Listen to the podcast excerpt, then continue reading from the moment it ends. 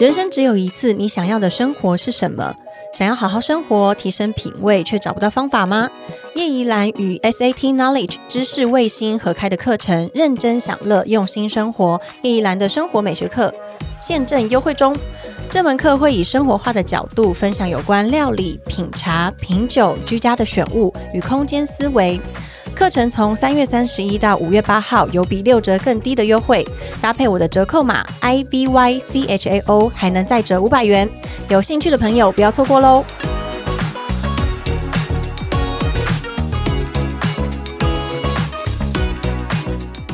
小暖。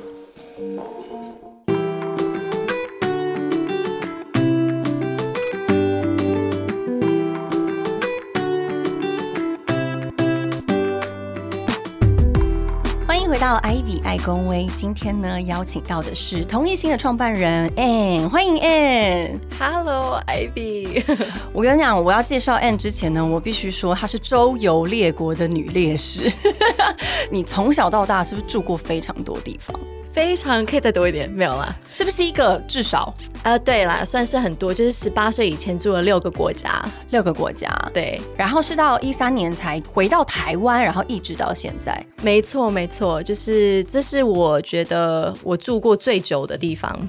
目前到现在九年，对对对，南非的话十年，可是这都是十八岁以前嘛，嗯然后长大后这是最久的时候。因为很多人都会说年轻，也不是说年轻啦，就是孩童时期是奠定这个人的人格很重要的一个时间嘛。那在十八岁之前啊，Anne 住过这么多的地方。你觉得这个对你来说，就是一直不停的换一个国家居住？我其实比较好奇的原因是，是因为家人工作的关系吗？对对，所以我的继父他其实是英国人，那他跟我妈妈结婚是大概我在十岁的时候，所以那时候因为他的工作的关系，物理跟数学的教授嘛，他要搬去不同的地方教学，嗯，那所以从南非到美国，美国是因为他在北卡在 Duke 大学教学，那所以我们就搬到了 North Carolina，、然后从 North Carolina 又搬到了荷兰，因为他在 Leiden University，对，所以其实因为学校的关系，我们去不同的国家，然后中间有两个是自己的原因，就是要去看学校啊，所以大概我十六岁就自己去的地方是澳洲的墨尔本，因为我姐姐刚好在那边，所以我先去看一下学校这样子。所以你们家，你跟姐姐其实从小就是住过非常多的国家。对，因为她其实比我大五岁，所以她那时候有提早先离开，然后我跟我的继父一起这样子，所以我有多了大概一个吧，就是韩国，我在韩国毕业，首尔毕业高中这样。哦，所以你的高中是在韩国对对，就是高中是其中一个，对，所以我是台湾跟韩国。哦，所以这么来说，其实你受教育的地方有非常多不同的文化。你觉得至今在你身上留下最多的影子的，或是你自己认为影响你最深是哪一个国家？这个非常难，因为我觉得每一次你去到一个新的地方，就有点像你的记忆会被那个地方锁住。所以其实如果你问我说啊，你十四岁怎么样？我很容易就很快的可以跳进去那十四岁的感受，嗯因为那个太集中了嘛。对对对，所以其实我觉得每个地方都有影响我非常的多，而且刚好都是在你知道很重要的阶段。而且每个阶段它的面临的自己自我的成长是不太一样的没。错，那你在叛逆期的时候是？我刚刚本来要哪里啊？就是要讲这个，对不对？我觉得叛逆期有两个年纪的叛逆期，你知道那个你还没有国中的那个时候。从你最小嘛的大概九岁嘛八岁，然后快要九岁，然后你可能因为我不清楚你们就是大概们现在都是女生嘛，见国中，对对对对对对对，所以是比如说你的经期那个时候，你知道荷尔蒙会影响一个人很多，对然后你就开始发觉，哎，你怎么突然不开心了？从哪里来的？对，已经没有那么的怎样这么蠢，就 就是这么的单纯这样子。对，所以我觉得那时候多了很多是一段困扰，这样。没错，我觉得那是一段，所以那时候是刚好我们要从南非然后到美国的时候，对对对，那是我比较早啦，我大概十一岁多，对我就开始有这样的感觉，开始要长大了。然后后来另外一个我觉得比较叛逆的时候是应该在高中的时候吧，对对，国高中的时候，哇，最那个时候应该是除了心境上的叛逆，而且有些是行为上，我必须要做点什么的叛逆，是不是？对，而且有点像是那种，因为我觉得我从小是一个很在乎长辈的看法的孩子，就是可能我对谁不开心什么的，可是我一定，因为我们家里某一点蛮传统的嘛，你一定会就是说啊，阿姨呀、叔叔啊这种东西，所以不管我多不开心，这种长辈的这种态度，我一定都会有嘛。对，那所以我觉得我最所谓的叛逆，就是我已经不 care。的这种感觉的时候，是在国高中的时候，就觉得说，反正 you guys don't understand，你知道那种时候，哎，很幼稚。会会有一个举例嘛？比如说像我好了，你刚刚讲的这个，我就忽然回想到，可能小时候某一个自己叛逆的年纪，差不多就是你说的国高中的年纪，然后不是每一年都要大家一起聚在一起过年呐、对，可是明明不知道为什么，就是对某一个亲戚，其实也平常不常来往，也没有任何的关系，可是就会觉得我就是不想跟他讲话，嗯就是莫名的。然后我就觉得，哦，那个时候真的是一个孩子的叛逆，都是来自于你不知道为什么。你有一个例子吗？我现在看，我觉得有点特别，因为我现在以大人在看我以前小时候，我其实觉得我以前的心境很成熟，就是我反而觉得有一些长辈他们非常不成熟。对、哦对，而且我觉得这样子会导致我特别在意教育。可是我们回归到你刚刚说的那个拿手发现嘛，就是比如说，我一直从小就会特别在意讲话，就是口德这个东西。哦，对，嗯因为我发现说，其实对对对，我发现说，因为可能也是有时候比较英国的教育嘛，那种尊重，因为我觉得东方跟西方的所谓的尊重有不同的。我们用一个简单好了，比如说胖瘦这个东西，台湾人很喜欢就是跟人家看，就是哎你，因为是一个话题嘛，谁？哎你变胖啊，你变瘦啊，两个我都不喜欢。嗯，对，然后以前回来到台湾的时候，就是我跟我姐有不同的困扰，她会一直被别人说她变胖了，嗯然后我会一直被人家说我太瘦，但你都不喜欢。都非常不喜欢。对，然后我以前都会忍耐，因为我觉得说这个就是一个大家会讲对对对，的事情没错嗯没错。像这个是一个嘛，所以我觉得我叛逆。就是说，我会讲出，我会表达出来了。就是说，我不喜欢这个东西，可能人家会觉得说，哎、你怎么突然不随和？哇，反而被冠上你不随和的，我会变成不随和，对对，我会变成人家就觉得说一个呃标准的母羊座 然后又被贴上母羊座是很暴怒的这个标签，因为就很尴尬、啊。因为如果聊到星座这个东西，我月亮是双鱼座嘛。上身是巨蟹，你知道吗？所以呢，就是外表好像很强的那个人，对，然后很会挺朋友啊什么的。嗯可是没有人挺你啊，嗯嗯嗯 你你最后是死的最快的那个人。对 对对，然后以前都觉得说啊，就是。当我觉得我很随和，就是因为我都忍耐忍耐。比如说别人讲一些什么啊，因为我比较会搞笑嘛，所以人家会觉得说、啊，反正他都是搞笑，他也不会在意这些事情。但是我当我叛逆的时候就很可怕，嗯因为我再也谁都不 care。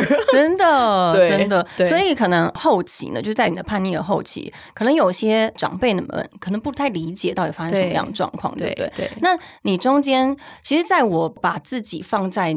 我可能真的没有办法像你这样子去嗯同等去思考。可是，如果我在你这么小的年纪就住过非常多不同的国家，之余我还接受多非常多不同的文化，我应该会很有些地方我会非常的疑惑，为什么？比如说在东方，我就一定要看到谁就要叔叔好、伯伯好、阿姨好，嗯然后在西方，我可能可以直呼这个人的名字。没错。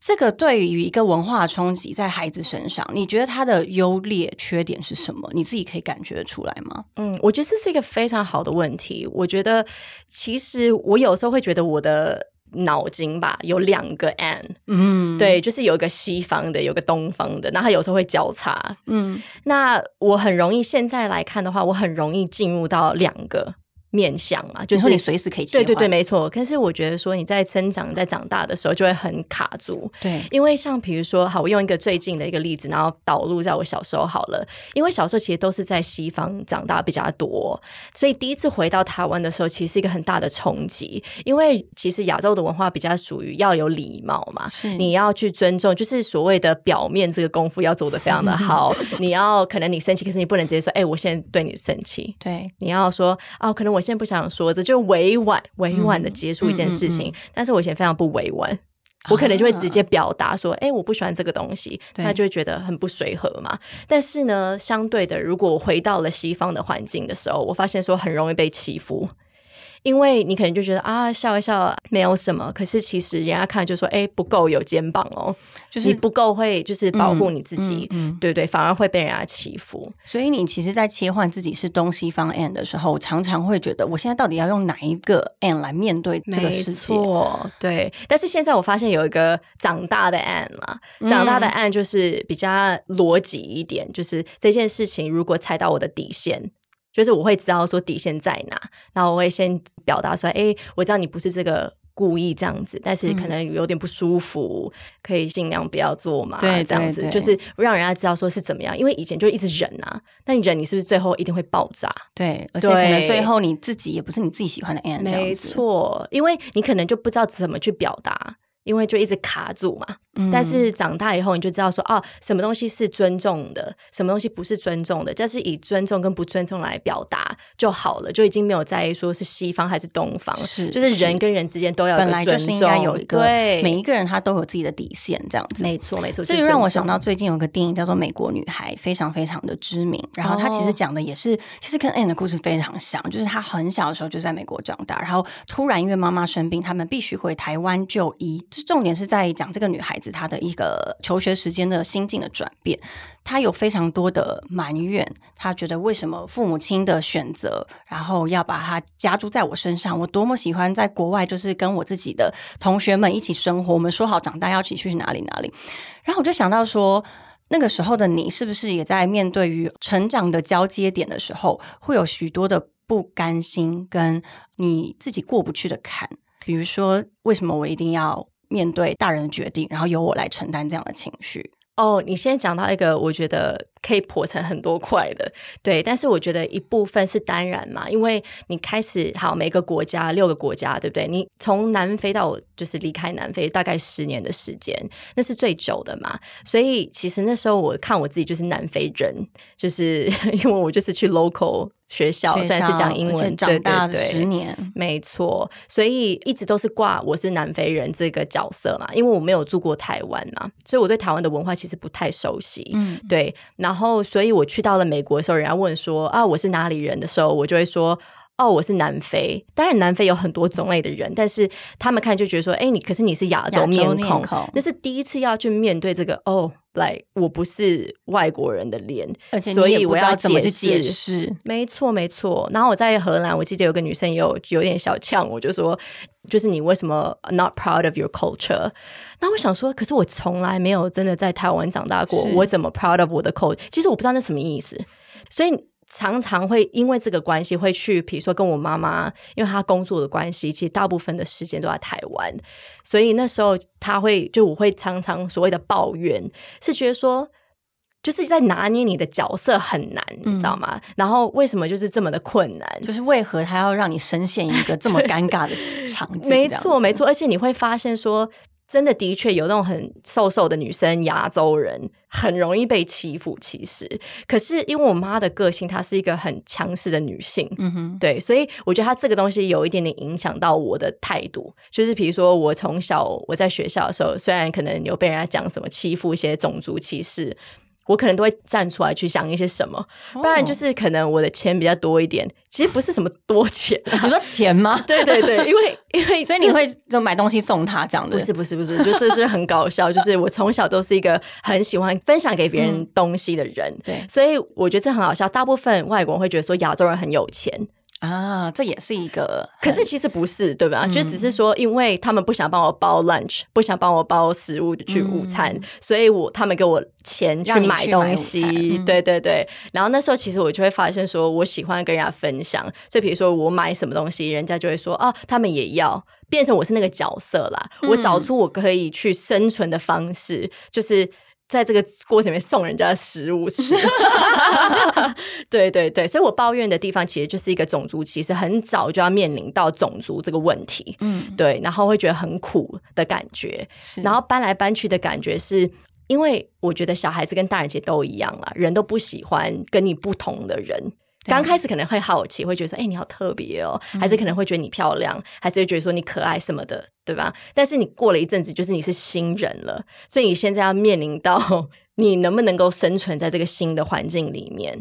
那所以我就是不断的就是新的人，然然后好奇，然后再来你要去磨合，磨合这个期间可能是一年的时间，然后再来可以接受你了，你会看到说谁真的是对你好，对，然后再来就离开这个国家了。哇，所以就是来来回回，就是相遇又分离，其实非常多次。没错，很多次，然后你慢慢会熟悉。就是我觉得好的地方是你慢慢会熟悉这种感觉，嗯就是你懂说哦，时间要到了，我要去啊新的地方了，然后我要用一个比较。开心的方式去面对，就是哎，诶我 wonder 这一次会对我好呢，对吧？嗯还是说啊，我现在我觉得哦，我打扮的比较好了哦，有没有什么可爱的人在学校啊？就是你会换这个心情，会因为你自己的方式去融入下一个你即将面临的一个世界，对没不对？错没错，我觉得这好有趣哦！这其实因为你刚刚呈现出来这种感觉啊，我觉得其实自己心里，你人在想漂亮幸福的画面的时候，你就会用漂亮幸福的一个故事的轴线去走。可能你在最早期初期的时候，可能会埋怨为什么我要接受这样文化冲击，可是到最后，你是不是开始会用一个自己？融合各种文化去教育你的事情，然后去加入新的环境。那你回到台湾的时候也是这样嘛？因为毕竟是一个你从小没有接触过的一个，可是大家都一直跟你说你是台湾人。你当初回到台湾的时候，痛苦吗？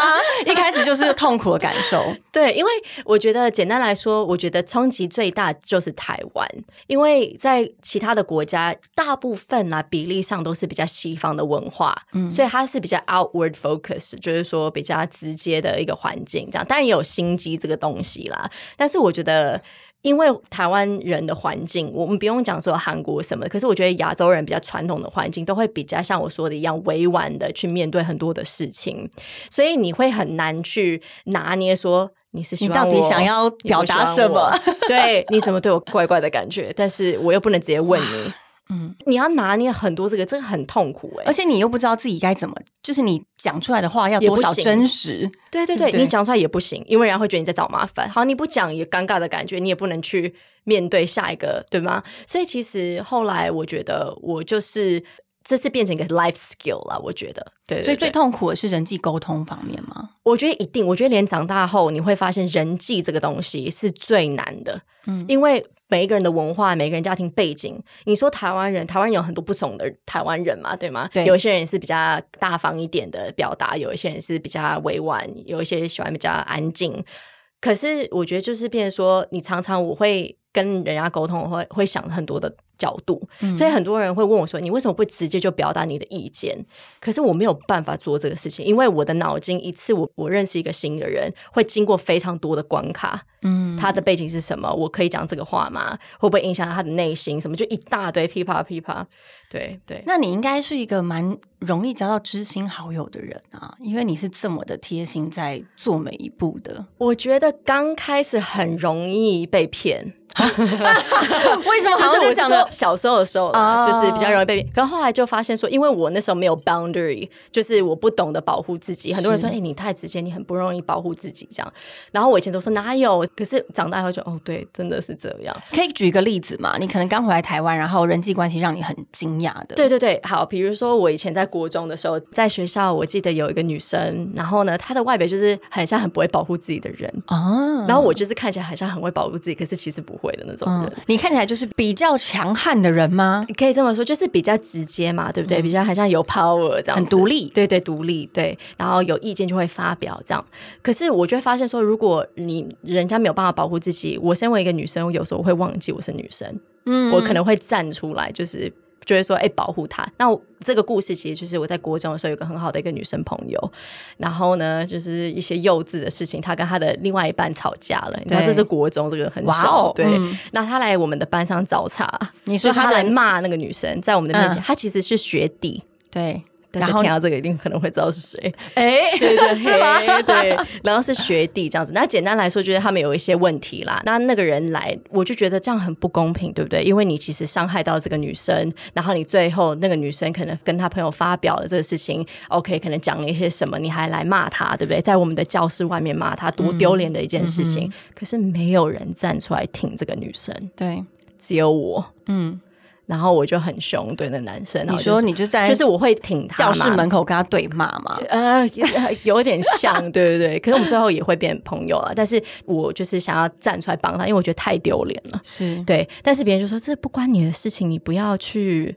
哎，真的吗？那可是当下你应该会觉得说，这明明你是可以出可是来帮忙后来我就的后悔，为什么？因为我后来发现说，这个女生真的不诚恳，哦，你说她连你，其实她事情也不是讲的非常的，因为她其实是不对的那一方，对吗然后，但是就是以一个朋友挺她，她也不会觉得说哦，谢谢你挺我，对吗？她会觉得说哦，对啊，是我的错，这种就是他哦反而不站在你那边，就是你反而是你干嘛不就是很给力这样子 crazy，你懂？就是你干嘛当 crazy person？好像这种感情事，大家真的都会是从错误中学习。别人感情事最好不要插手，因为他真的没有把你放在第一位。我后来长大以后，当然我的朋友，我可以这么说，就是我们的个性都会比较像，没错，所以我们是很像你刚刚说很交心的。就是我觉得我培养非常的久，去对彼此很好这样子。但是因为那些小时候的那些不同的感情，呃，我发现说，你有时候真的不用一直 热脸贴人家的冷屁股，我是很掏心掏肺地为这个人。对，因为你会以为说，哦，人家也是这么对你的。我觉得不是不好，就是我觉得你要当一个你想要做的人。但是有时候在错的人身上，你真的不用再花太多力气，就是一次两次。所以在那一次你学习到了，其实，在没有后来有后来很多吗？类似这种东西，而且都是那个女生真的算是一个很重，因为那是我第一次不想跟他做朋友了。所以这这样的情况，你在国外是没有发生过的吗？我跟你讲，国外比较直接，比较像你电影会看到那种 Mean Girls。所以你其实可以非常明确的去分析这个人，你应该用什么方式去对待他。没错，没错。所以你的意思说，就是亚洲的这一位，他就是常常不是表达他最真的自己，所以你可能分析错误。对对，还是说你不敢去踏这个线？我觉得这个就是叫英文叫 walking on eggshells，嗯，就是你会呃，我可以做。呃，不能做，这其实是一个很 toxic 的一个 relationship，、因为你会很怕表达你真的的自己，你连讲真心话都很难，所以我觉得这个非常的累。可是有用到感情里面，我觉得很值得。对，就是你会知道你自己要有有哪一种 relationship，、朋友也好，家人也好，反正 relationship 都是很难的。但是它简单的地方就是说，当你找到你自己的这个 boundary。你就可以知道说啊，我要怎么被对待，我要怎么对待别人。嗯，然后如果你们没有办法互相尊重，那就 over。对，没错，就是你会有自己的一个一些条件啦，就是交友的对对条件没。那这样子这么说，其实。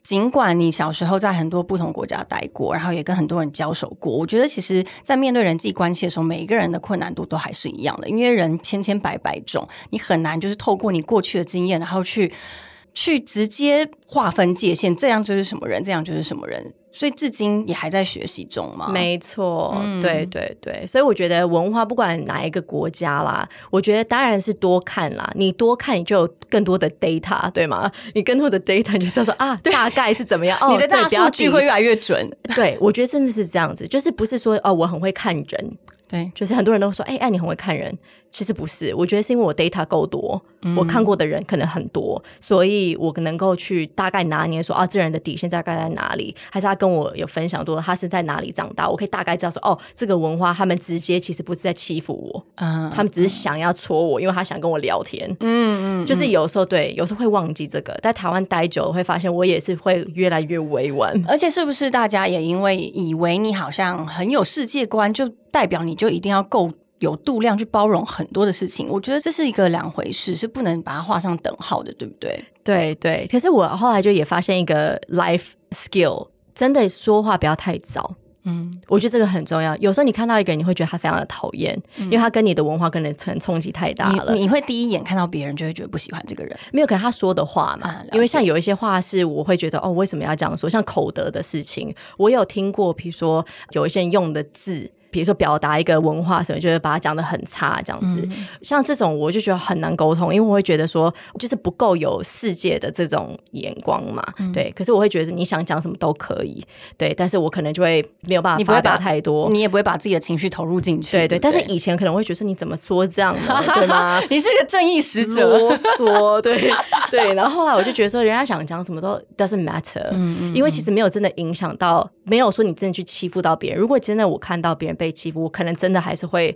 讲什么。对对，因为我有做过这种事情。我其实也可以跟你分享，我在学生时期有个经验，就是一样，也就是我自己的好朋友跟他的另外一半，没有到另外就男朋友啦，那时候学生时期的男朋友的一些小争吵，然后。他的争吵，其实对于我来说，我觉得男女情侣争吵是很正常的事，所以我不太会插手。可是他已经跨越我自己的道德标准的界限，是那个男生会动手，这个就是我自己觉得非常非常过分的事情。所以尽管很多朋友都跟我说不要管，或是这不是你的事，我都没有办法忍下来。我真的好像记得有一次，我是直接面对这个男生有点对峙，我就跟他说：“就是你用暴力去让别人去臣服于你，这不是一个。”很光明正大的事情，所以那个时候我那个朋友非常感激我，因为从来没有人愿意这样为他说话，所以我有时候就认同 Anne 说的，很多时候你会有自己的标准，什么事情你可以忍，什么事情你不能忍，那你也要让别人很明确知道我是个什么事情。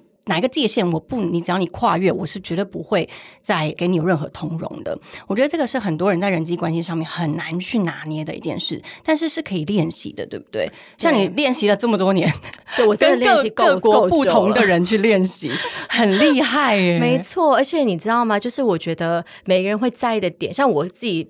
个人，我自己也很希望说，我在表达的我也是别人会这么对我的嘛。就是有一些可能我们在讲关于人际关系嘛，如果一个人在你的后面讲你不好听的话，对，当然他不会真的影响到你，对不对？但是当你听到你有一个朋友听你好了，说你说哎，其实他不是这样的人的时候，你会觉得很感激这个人，对吗？帮你讲什么？但是有大多数的人不会帮你说话。因为不想要有不好的一些 feeling，对吗？但是我觉得我想做的人是，如果我选择跟这人交心，这是因为我已经把关了，他已经是一个很棒的人了，所以我会去保护这个人的 reputation。对，那如果。就是让我发现说真的怎样怎样，我自己也会可能哦嘿直接讲清楚，然后就直接就是分开，就是不是朋友。可是我不会在后面去捅人家一刀，对，这是我的 style。所以我觉得后来你会慢慢发现，就是说你想要哪一种人进到你的生活里面，是你有经过一个很对长时间，对你要去认识，没错，很深沉的。而且很多人都会说，其实年纪越大，你身边留下来的人会跟你越接近。价值观越接近，然后我觉得可能连生活的一些感知也会接近。你现在在推广的是一个叫做设计思考这一块，我觉得我非常有兴趣。请问设计思考是什么？其实我常常就在想说，怎么跟人家表达这个设计思考。我之前都会用那个甜甜圈的这个例子。我之前在 Jackie 的 Podcast，但是我觉得其实设计思考是来自商品设计。因为之前我在大学就是有读了 Product Design 的这个课程。那我觉得你要当你要做一个好的商品的时候，你要思考很多，不是只是说像平面设计，它要漂亮这个东西，嗯，就是这个东西有点太表面了。当你要真的设计一个可以被人家利用的。你要想到他怎么去利用它，会不会带给他的生活有个更好的一个生活品质？嗯哼。所以设计思考简单来说就是他所谓的 user centered design 嘛。你要去不是从你的角度去帮他思考，是用他的角度去思考他怎么去用这个东西，怎么让他的生活品质提升。嗯哼。对，从消费者的角度去做一个设想。错。然后是很更细的，就是说消费者的哪一个族群、哪一个年纪，他的背景是怎么样，他付得起这个东西吗？然后再去从这些地方再去帮他设计一个独一无二属于他的一个东西，对。那我觉得这个刚刚聊到人际关系，design thinking 可以用在人际关系，嗯，也可以 life design 嘛，对不对？就是说你要先去了解到你现在变成你是那个商品，你是那个 user 了，从你的灵魂去看这个世界，你灵魂需要什么生存？那有一些简单的，你必须要喝水啊，这种运动，这种基本基本嘛，吃东西。但是有很多东西是你可以去调的。但是如果你从来没有经过这个所谓的 design thinking 设计思考的这个过程，你可能就会什么都拿来，什么都要，然后反而会多很多耗损。没错，没错，因为你没有 filter 嘛，对对，所以你最后会消耗很多的体力。那可以从生活中我们要怎么练习？我觉得就是你可以从你生活你选择，这是有点像你的品质，生活品质嘛。你是哪一种人，你就会去喜欢哪一种东西。嗯，所以我觉得可以从你生活，你就自然去选择的东西，先去思考为什么会选择这个东西。就是比如说，我现在在你面前看到那个呃马克杯，你为什么会选择白色跟这个 bronze？的颜色，对吗？然后想说，哎，你为什么？因为有不同的材质啊，对你为什么会选择这个材质？就是我觉得常常要去反思，问自己这个问题，还是为什么会去买这个平板电脑的这个 cover？嗯，对，因为当你有个东西，你觉得说它常常让你不舒服，好人好了。你要去问你自己，为什么它让我不舒服？是因为它真的做了什么吗？还是我自己没有办法面对我自己的什么什么事情？因为 design thinking 跟 life design 其实就是说你要一直去 curate，一直要去重新规划、跟去设计、跟去批判呐，用批判性思考去规划你的人生，把它变得越来越、越来越靠近你灵魂想要的那个 ideal world。对，因为很多人他都会问说，他可能会不知道自己要什么，或者是他可能在一个。某一件事件的反应下，不是他所期望的时候，他就会觉得为什么我每次都做出错误的决定？但 Anne 刚刚说的意思是，你可以从生活中慢慢的练习，然后越来越来越接近自己想要的那个你的所有的反应的方式，对不对？我觉得这个很有趣的是，我自己也在生活中有一些觉察，就任何一件事情，我在跟 Anne 聊天的时候，我可能真的也会在思考，说我好奇哪一些点。我觉得可以把它更简单，让人大家能够理解，就是好奇这件事情。没错，对任何事情都好奇，不只是对于你可能过往的领域好奇，你可能在自己不擅长的领域，你也可以用好奇的心态去发掘，因为用好奇的这个心态，你就不会有这么多的批判，跟有这么多的防卫心，嗯，包括自己的情绪也是。没错。而且我觉得需要另外一个东西可以去训练设计思考是。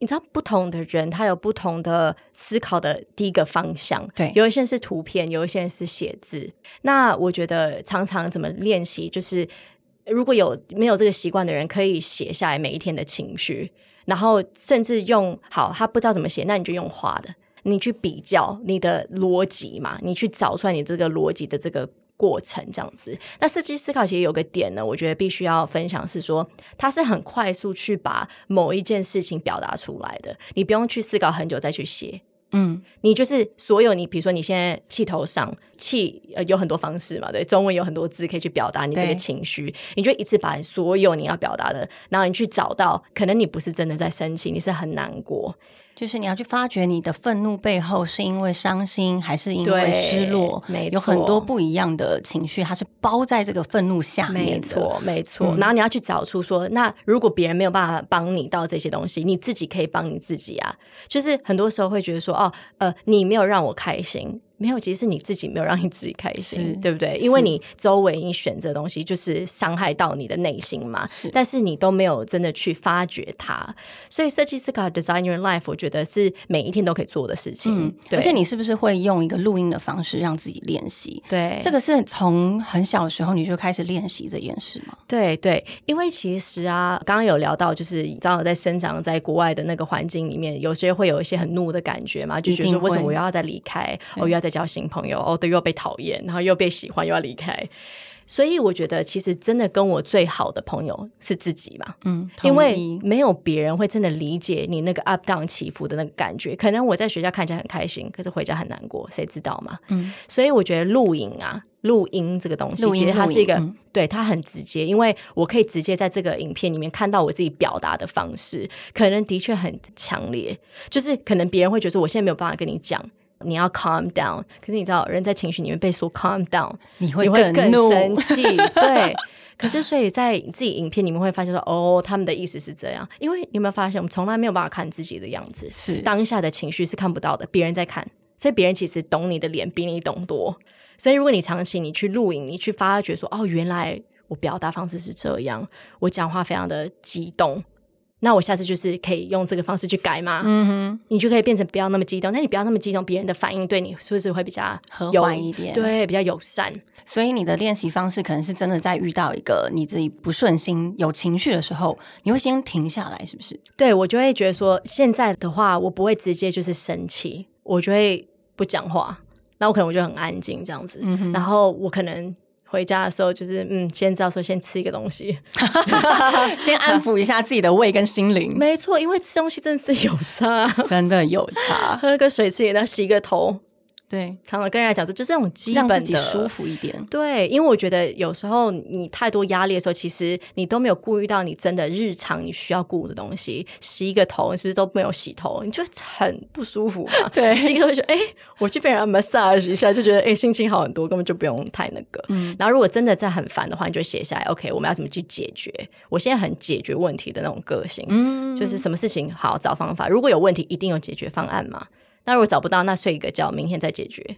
嗯，那你会把这件事情就先放在那边嘛？这个情绪放在那边对不对？而且很多发现就是说，其实是自己可能经期来了，还是什么什么的，就是真的有差啊。但是我也会讲，哎，就是我会记录。嗯，你知道有一些 A P P 像 Flow 啊什么，你可以看到说你每个月怎么样，真的有差。大家听这个真的有差，我觉得有，尤其女生们应该可以感受非常的明确。对有时候莫名的这件事情，平常它不会惹到你，为什么今天做它就特别是会惹惹到我？你。对，但这个时候你就是，其实我觉得多去表达自己也是一个很好的方式，至少让你身边周围相处的人知道，哦，你现在是这个状态，没错，他不会被无名火烧到，然后也不会有衍生更多的冲突。对啊，对而且我发现人是喜欢你表达的。你可以说：“嘿，我现在不能跟你出去，我们本来原本约好，对不对？我们要改时间。”然后如果他们说：“哎，为什么？”你可以可以说：“哎，因为我情绪没有那么稳定。”现在，嗯我觉得其实不是怪的事情，因为人都有情绪，只是说没有被频繁的分享。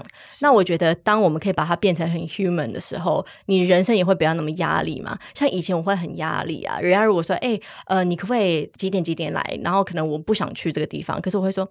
哎，怎么办呢？最后还是委屈自己去啊对你这样子嗯你委屈下去，还是你不去？可是你会更觉得哦，自己怎么这样？是，可是有时候就是不想出去啊。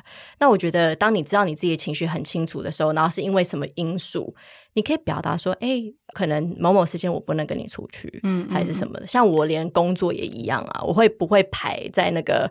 惊奇的那个的前面，我会避开，像我现在的心情非常好，你知道吗？对，我觉得这跟我，我可以跟你分享一下。最近我听一个朋友呢，他就是在他处理自己情绪这一块，他在跟他自己孩子吵架的时候，他也是，尽管大家都会觉得说，你也不用跟孩子讲这么多啊，我们只需要跟大人沟通你的情绪。其实不是，任何一个生命体，你都是可以跟他沟通你现在的状况是如何。他是会跟他孩子，尽管他们就有冲突了，他是会立刻跟他孩子说：“妈妈现在的心情有一点点不好，你可以给我一点时间，我先把自己的情绪梳理一下，以后、我们再来处理刚刚我们为什么会不开心这件事。”没错，他会先把自己照顾好、安定好。我觉得其实当然是在安全的状况下，如果这在胃型很危急的话，当然不是。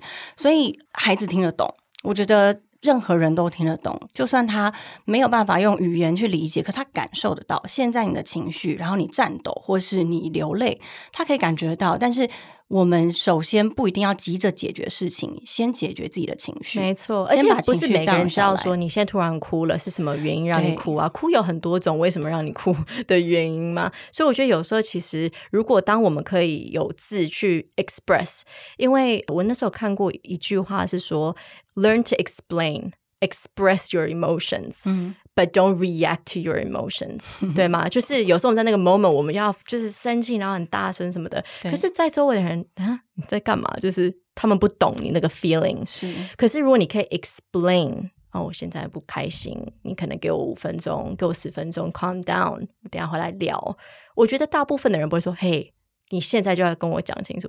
如果是这种人的话，那你也可能要考不要跟他聊对你可能要考虑一下，就是说他为什么在你人生里面。然后如果是家人的话，那你可以慢慢解释说，我们可不可以下次用这样的方式试试看？Why not? Right？是一个新，我觉得大部分人都会去试试看跟接受。可能对于家长来说，他们没有这样子的习惯，但是你可以起先做那个头，你可以先来跟他练习我跟我妈就是这样。我那时候在一开始他没有办法接受吗？没有没有，应该是说我们没有这种方式，我们没有被教这种教育嘛。因为大部分都是你知道父母，然后想要讲什么就讲什么，对，特别是跟家人嘛。我不知道你们怎么样，可是我觉得亚洲的文化大部分都是直接反映的情绪对对你在家里你什么都可以讲。你想怎么方式都可以，可是你在外面就是你要很对不对？啊你要顾虑到大家的眼光什么的。那我就觉得这个对我来说就很奇怪，嗯因为其实跟你最近的人，你应该是要给他们更多的尊重的。你应该是要花更多时间，因为你爱这些人，对吗？但如果你真的爱这些人，不是说你把你所有的烂情情绪就是放在人家身上，所以我后来就会一直表达这个事情，就说哦，我难过啊，还是我生气，哎，我们可不可以聊一下这个东西？好，你不要聊，可以下次可不可以怎样啊？就是很啰嗦啦，对，锲而不舍，但是有帮助，我相信，对。嗯，我相信，因为所有的人都是希望更靠近彼此的嘛。我们不会想要越来越疏离，尤其是在你亲爱的人面前。